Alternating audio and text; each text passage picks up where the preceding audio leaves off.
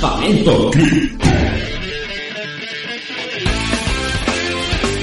Queridos mecenas, bienvenidos a este especial, este programa extra de Campamento Krypton, que ya sabéis que con periodicidad mensual os ofrecemos a vosotros un regalito, ¿no? Un, un detalle.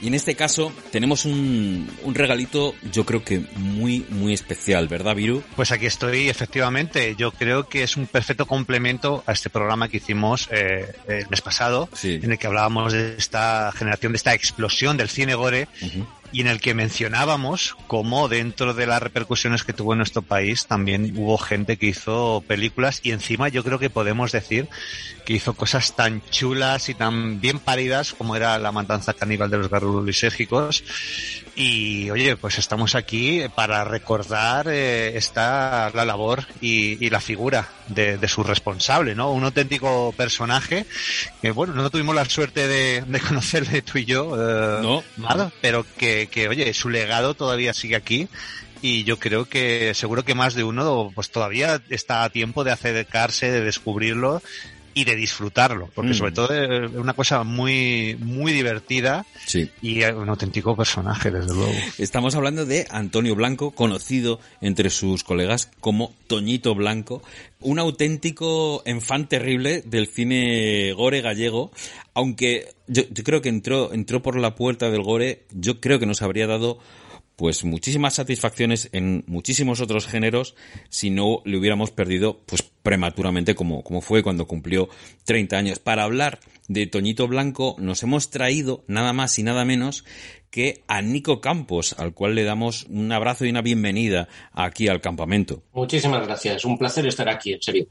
Nico Campos presentó en, en 2013 un documental acerca de la, la figura de, de, Antonio Blanco que se daba en llamar Toñito Blanco solo perdido y vicioso, que se pudo ver, se pudo ver en, en el Festival de Sitges y que nosotros, como parte de la documentación que utilizamos para, para este programa del que os ha hecho mención Viru, le echamos un vistazo porque realmente te ofrece una visión privilegiada a lo que fue no solo la figura, lógicamente, de, de, Antonio Blanco, sino también de cómo se rodó, de cómo se parió esa película tan, tan emblemática.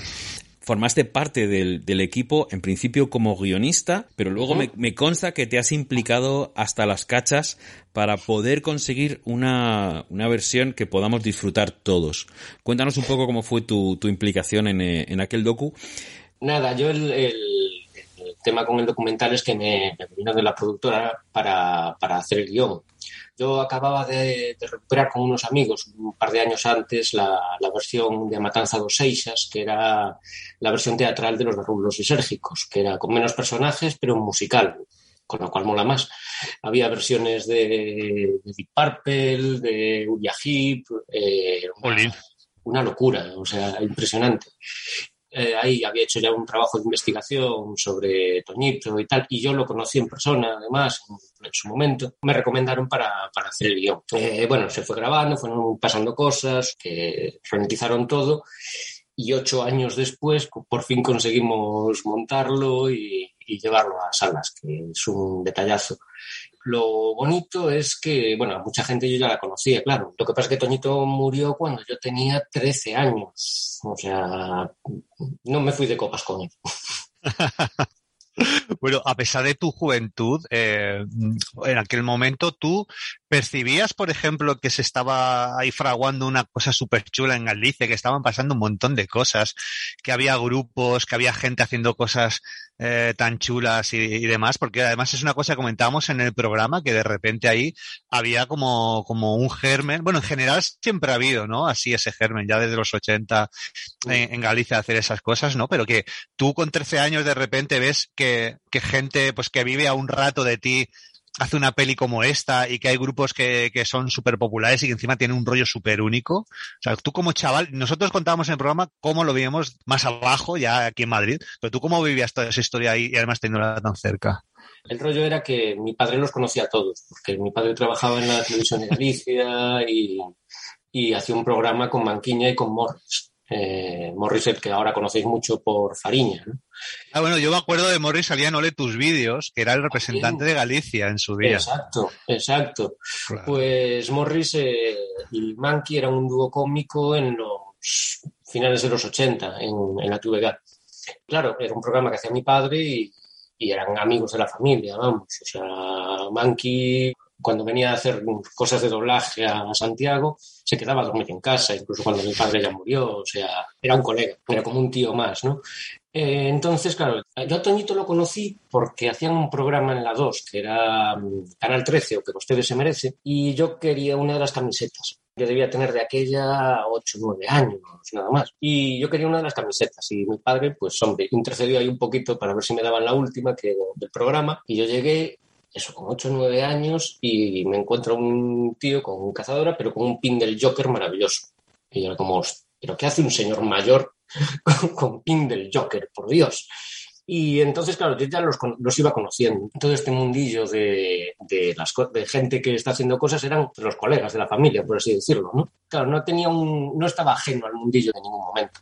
Claro, nos, nos lo describes como alguien, y por lo que hemos visto, con lo, lo, poquito que hemos, a lo que hemos tenido acceso en YouTube, Antonio parece alguien enamorado de la cultura popular, que perfectamente mm. podríamos hablar con él de tú a tú en todas las facetas. Es un enamorado del cine, del cine divertido, como dice él en ese, sí. ese fragmento, ¿no? Que está grabado en lo que parece su habitación. Una habitación en 1992 que ya tiene fotos enmarcadas de, del Batman de Adam West, de sí. actores clásicos, cosas de, de, John Waters. Entonces es alguien que, que evidentemente en ese momento ya, además, que parece que es un tío que viaja. Viajaba mucho a Londres, viajaba a Nueva York, eh, hacía mil cosas todo lo que él tenía para ser finales de los 80, principios de los 90, claro, no había importación, no había nada. Ahora es fácil conseguir las cosas, pero antes tenías que ir allí directamente. Me, me parece que su formación es periodismo, pero enseguida uh -huh. empieza a trabajar en, en la tele gallega. Creo que primero fue en la radio galega y luego en la tele. Sí. o sea que dio, dio el paso de la, de la radio a la tele. Qué que, uh -huh. que interesante, porque precisamente esa es el, la ruta que han seguido un montón de, bueno, pues de gente que conocemos ahora que está pues liderando sí. audiencias, ¿no? Nada más y nada menos. No, pero, pero creo que Toñito estaba más bien haciendo las prácticas sí. y lo, lo, metieron en informativos y no aguanto mucho. Vamos. no aguantaron ni aguanto mucho. No sé si leísteis el libro que tiene, el de textos de varios tipos, que son recopilaciones de guiones y tal. Y ahí vienen las promociones que él hacía para... ¿Te está gustando este episodio? Hazte fan desde el botón Apoyar del podcast de Nivos. Elige tu aportación y podrás escuchar este y el resto de sus episodios extra. Además, ayudarás a su productor a seguir creando contenido con la misma pasión y dedicación.